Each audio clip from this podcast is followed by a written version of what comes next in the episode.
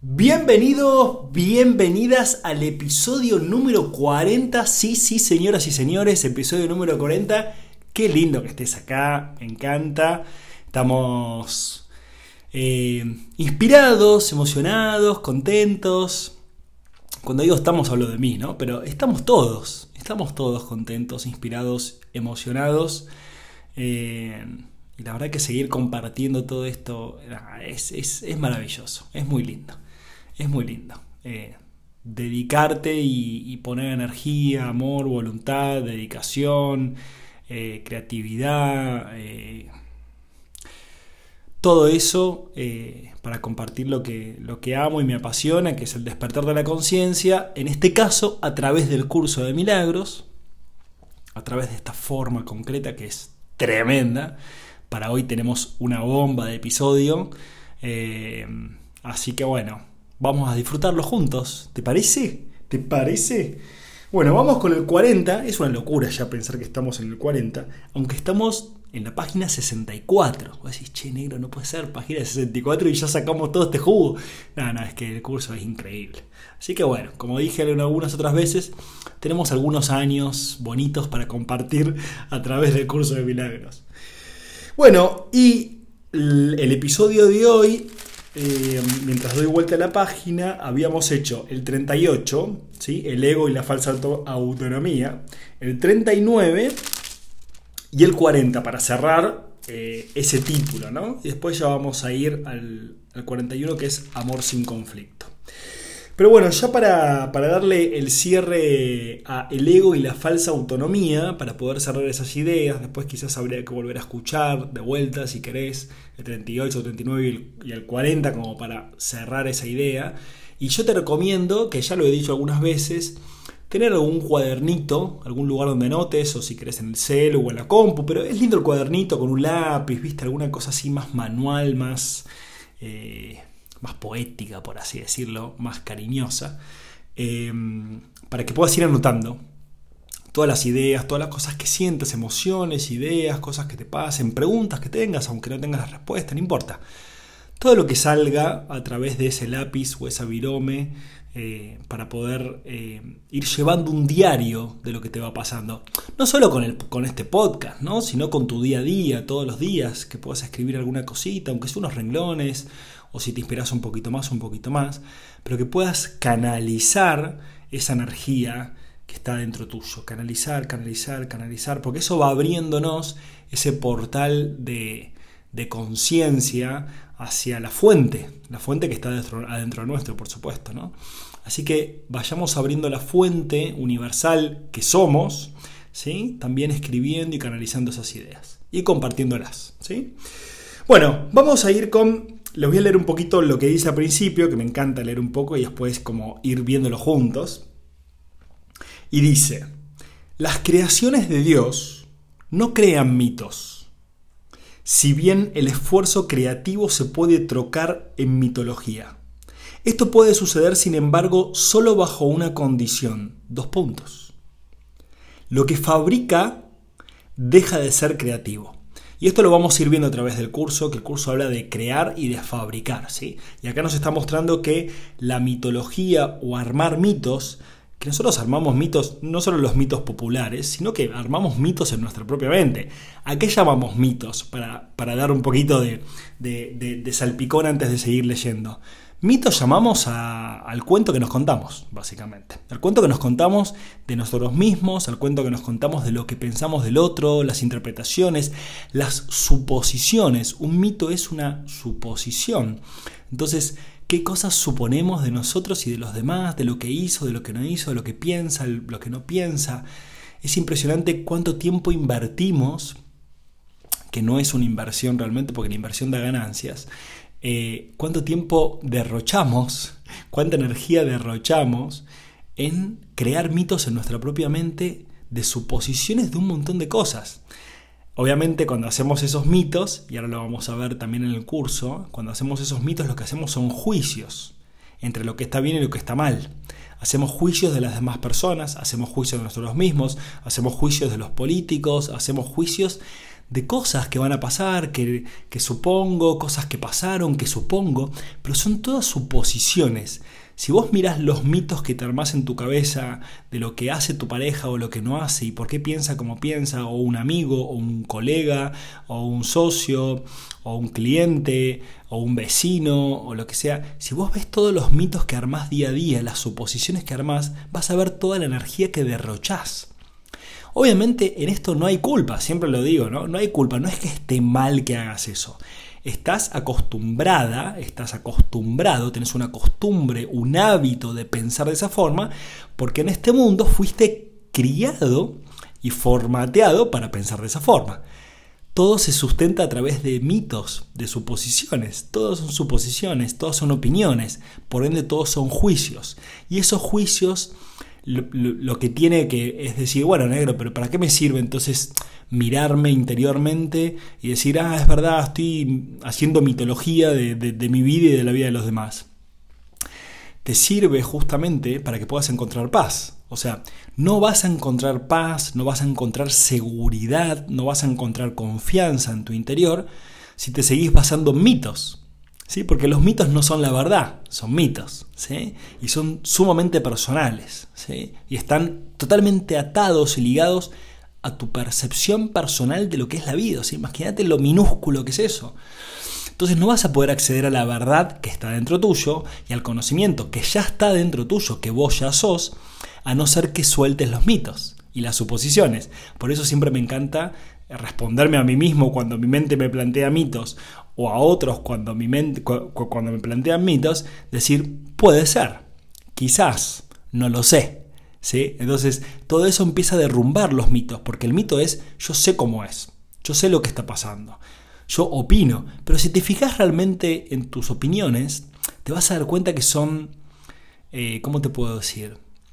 no tienen sustancia, ¿sí? tus mitos no tienen sustancia. Si vos los mirás de frente y te preguntas, ¿realmente es así? Y la respuesta que te va a aparecer es, no, o sea, realmente no sé si es así. Estoy suponiendo, pero bueno, supongo en base a mis conclusiones, mi esto, lo otro, que esto es de tal forma. Bueno, entonces, sé honesta con vos mismo, sé honesto con vos mismo y date cuenta que te estás contando un cuento, que es un mito, que no es la verdad en sí misma, no es un hecho concreto y real entonces te vas a empezar a dar cuenta que pasas mucho tiempo del día, de la semana, del mes, del año, de las décadas, viviendo a través de mitos, a través de cuentos que te contás a vos misma y a vos mismo. Y justamente lo que estamos haciendo a través de este viaje juntos, eh, del curso de milagros y todo esto que compartimos, es dejar de vivir a través de mitos y empezar a vivir en la verdad interior. Empezar a vivir en esa conexión pura, consciente del instante presente del famoso yo soy. ¿sí? Fíjense que leí tres renglones y sacamos tres páginas de, conclusiones, por así decirlo, ¿sí? de explicación o, de esto que aparece en el instante presente para enseñarnos, porque yo tampoco lo entiendo, ¿eh? yo lo estoy aprendiendo con vos ahora mismo, soy un oyente más, lo que pasa es que a su vez también voy hablando. Sigo leyendo. Los mitos pertenecen exclusivamente, ahí dice, ¿no? Al ámbito de la percepción y las formas que adoptan son tan ambiguas y su naturaleza está tan marcada por la dicotomía entre el bien y el mal, que ni siquiera el más benévolo de ellos está exento de connotaciones aterradoras.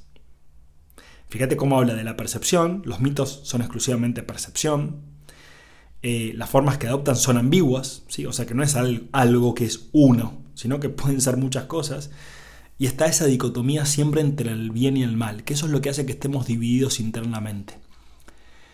Desde mi percepción, desde lo que es el curso de milagros, desde la conciencia universal, no existe el bien y el mal como algo real, sino que el bien y el mal es solamente una percepción, y es una percepción muy personal, porque para lo que vos está bien, para lo que vos te parece que está bien o está mal, para tu pareja puede ser que no. Entonces, che, pará. Y para tu amigo, y para tu amiga, y para tu mamá, y para tus hijos, y para... Es como, wow, entonces, ¿qué es lo que está bien y está mal si todos tenemos una percepción distinta de lo que está bien y está mal? Es que no hay nada que esté bien y esté mal. No hay un lugar donde posicionarnos y decir esto es lo que está bien y esto es lo que está mal. Siempre es percepción.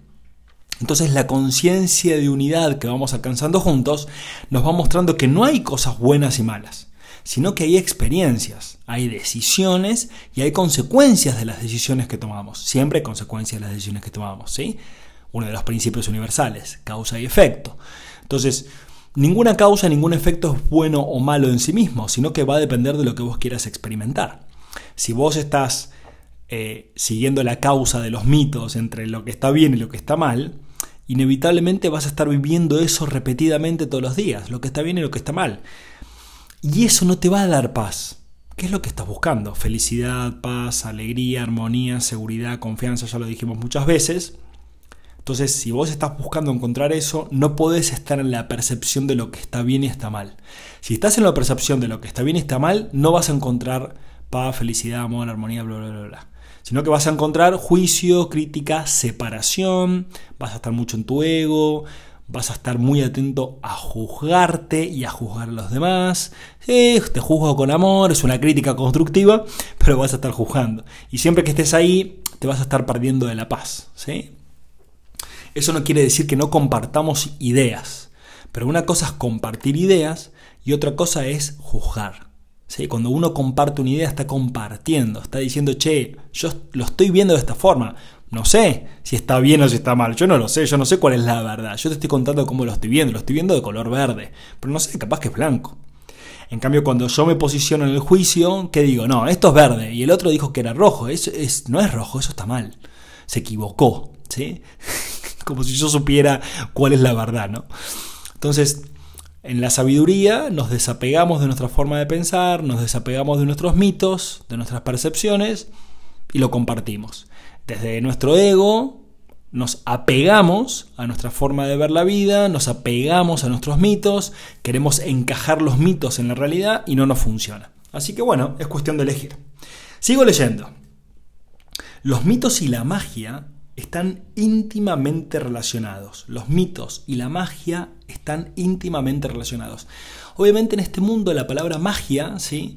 está llena de como de algo lindo, ¿no? Y, está bien que sea así. Yo no estoy diciendo que la palabra magia sea algo malo ni nada, ¿no?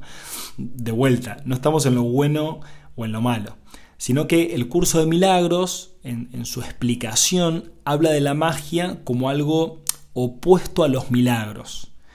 Habla de la magia como algo que el ego intenta hacer mediante su percepción.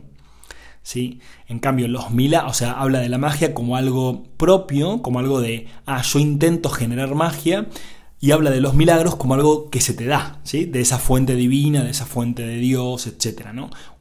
Cuando hacemos un milagro, que todos los días lo podemos hacer, todo el tiempo lo podemos hacer, de hecho nosotros somos el milagro, eh, estamos conectados con la fuente. Y los milagros es algo que nos sucede, ¿sí? es, algo que se nos da, es algo que canalizamos. Somos un canal para los milagros. ¿sí? Somos un medio, somos una herramienta del universo para obrar milagros. En cambio, desde la magia, el ego nos propone que nosotros tenemos que hacer ciertas cosas para obtener, conseguir o modificar tales cosas. ¿Sí? pero siempre desde una percepción personal, no desde una percepción universal, sino que desde una percepción personal. Entonces, desde la magia, esto visto desde el curso de milagros y por lo menos como yo lo estoy sintiendo, entendiendo y compartiendo, desde la magia vamos a intentar forzar algo. ¿Sí? Forzar algo. El milagro es algo que se nos da naturalmente. ¿Sí? Entonces, si sucede el milagro natural de que se nos dé, de que podemos sanar a una persona con nuestra presencia, con nuestras manos, con nuestras palabras, o, crear una realidad eh, concreta, siempre va a estar basada en el amor. Entonces el amor universal va a serlo a través nuestro y va a generar ese efecto. Ahora, puede que esa persona no necesite ser sanada. Puede que necesite seguir viviendo su proceso de enfermedad. ¿Por qué? Porque es lo que elige.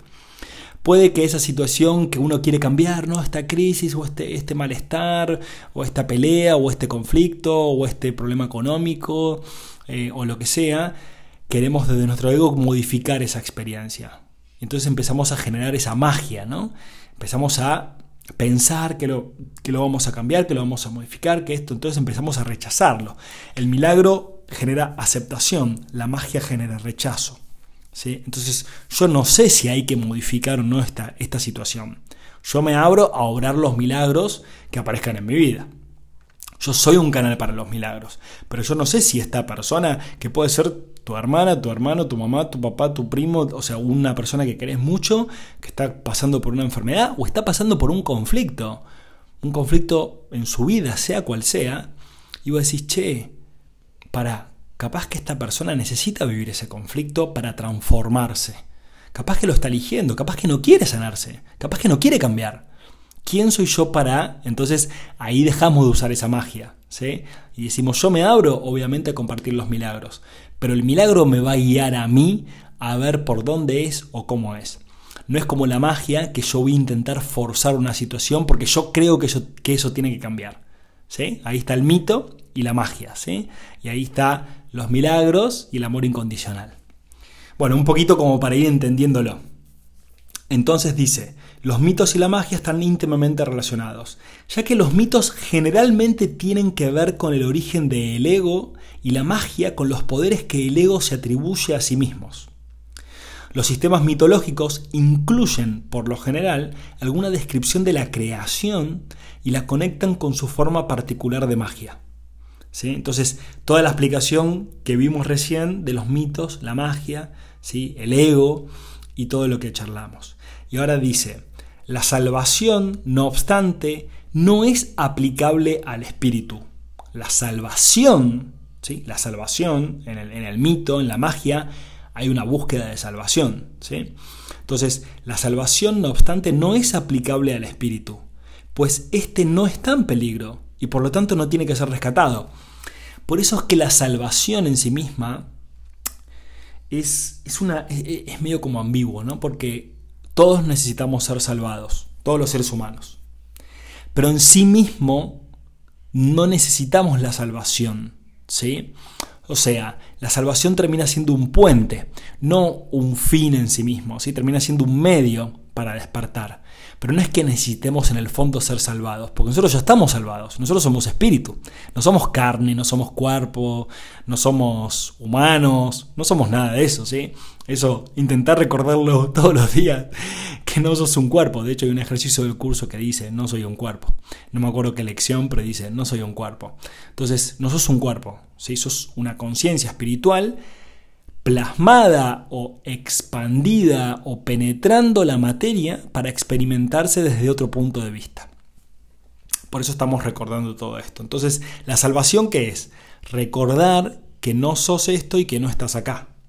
¿Sí? Esa es la salvación, para poder recordar quién soy y vivir la experiencia humana desde otro plano de conciencia. No rechazar la experiencia humana, ni el mundo, ni nada. Esto es hermoso. Es hermoso estar acá, vivir acá, respirar, comer, caminar, transpirar, bañarte, dormir, hacer el amor, eh, viajar, eh, tomar sol, yo qué sé. Es hermoso. Tener amigos, es como, wow, es hermoso. Ser papá. Es hermosa la experiencia humana, a, mí me fascina, es, impresionante sentir las emociones, sentir miedo, sentir angustia, sentir esperanza, confianza, amor, seguir un camino espiritual, a veces olvidarte de que estás siguiendo un camino espiritual y te fuiste con el ego. Es hermoso. ¿Dónde lo vas a vivir si no lo vivís acá? ¿Sí? Es como, es, es este plano. Pero si no empezás a recordar quién sos, no podés crear una experiencia más expandida de lo que sos, ¿sí?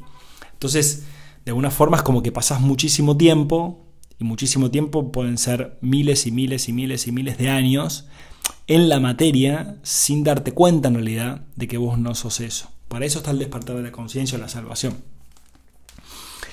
Eh, bueno, me extendí un poco ahí, pero quería explicar eso, sentía explicar eso, y ya vamos llegando a la recta final de este episodio y dice, la salvación no es otra cosa que mentalidad recta.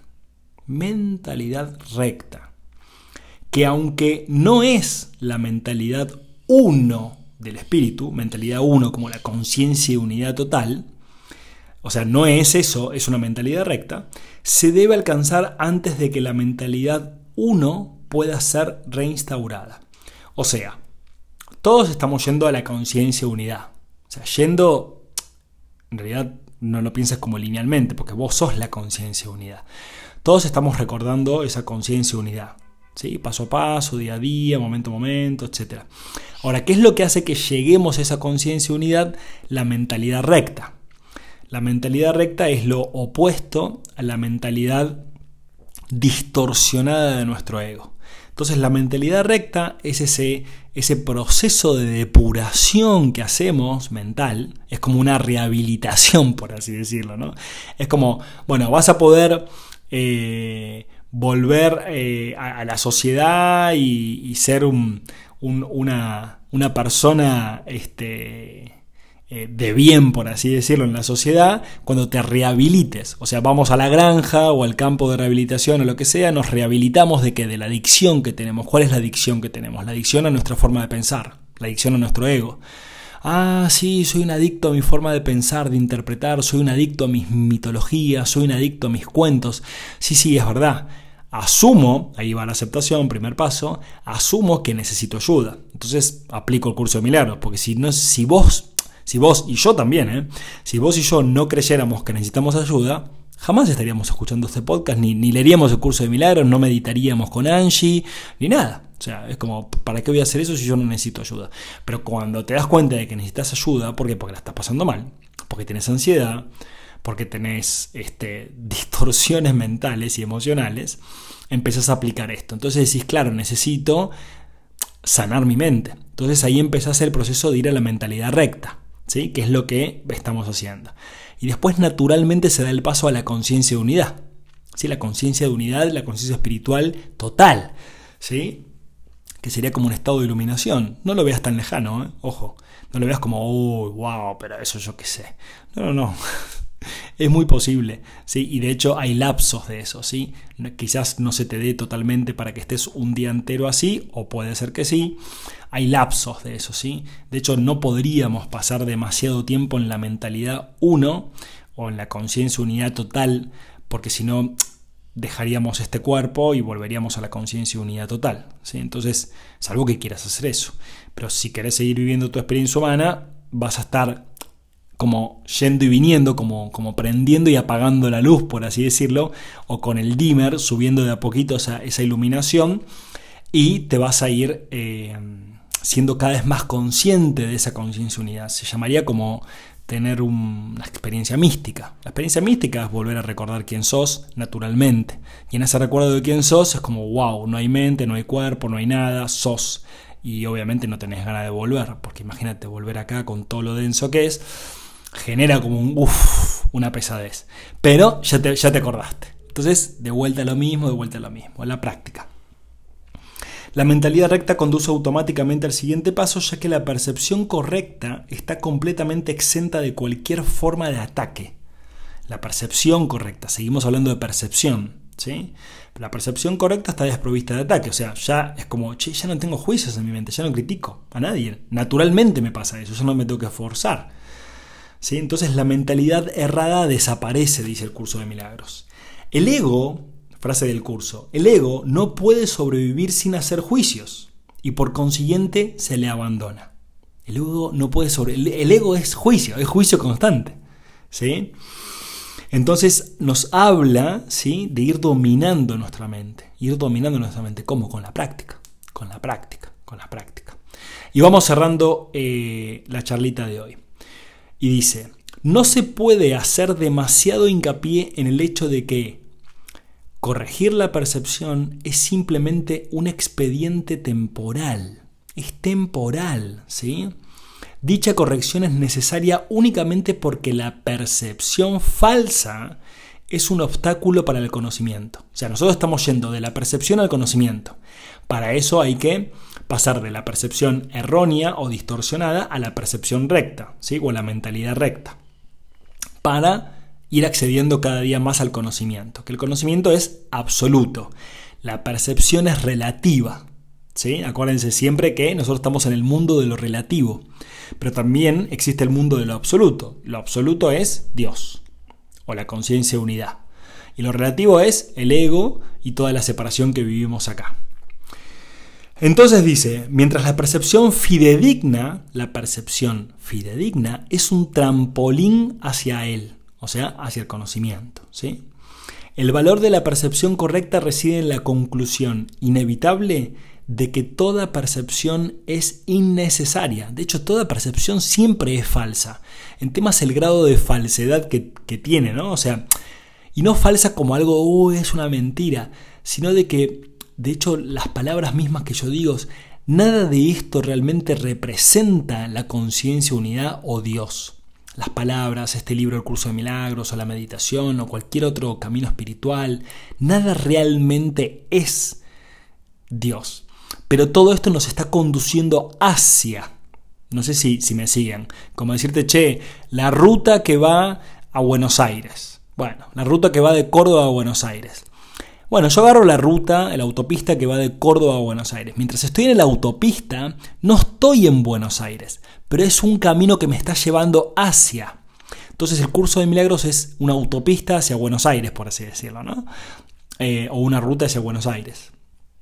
Entonces estamos transitando esa percepción que es la ruta o el camino o la autopista hacia la conciencia unidad. ¿sí?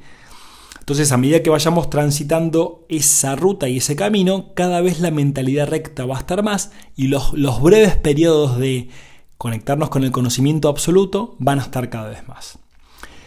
Entonces dice, esto elimina el obstáculo por completo. Te preguntarás, ¿cómo puede ser posible esto mientras parezca, y la subrayé esta palabra, parezca que vivas en este mundo? Parezca, ¿viste? El curso te dice, parece que vivís en este mundo. Y vos decís, uy, no me hagas volar tanto la cabeza, ¿no? Me estás haciendo volar la cabeza. ¿Cómo que parece que estoy en este mundo? Sí, literalmente, parece que estás en este mundo. Y las personas que están escuchando, vos que estás escuchando este podcast, y quizás tuviste algún lapso de conectarte con algo más, ¿sí? Ahí te das cuenta de que no estás en este mundo.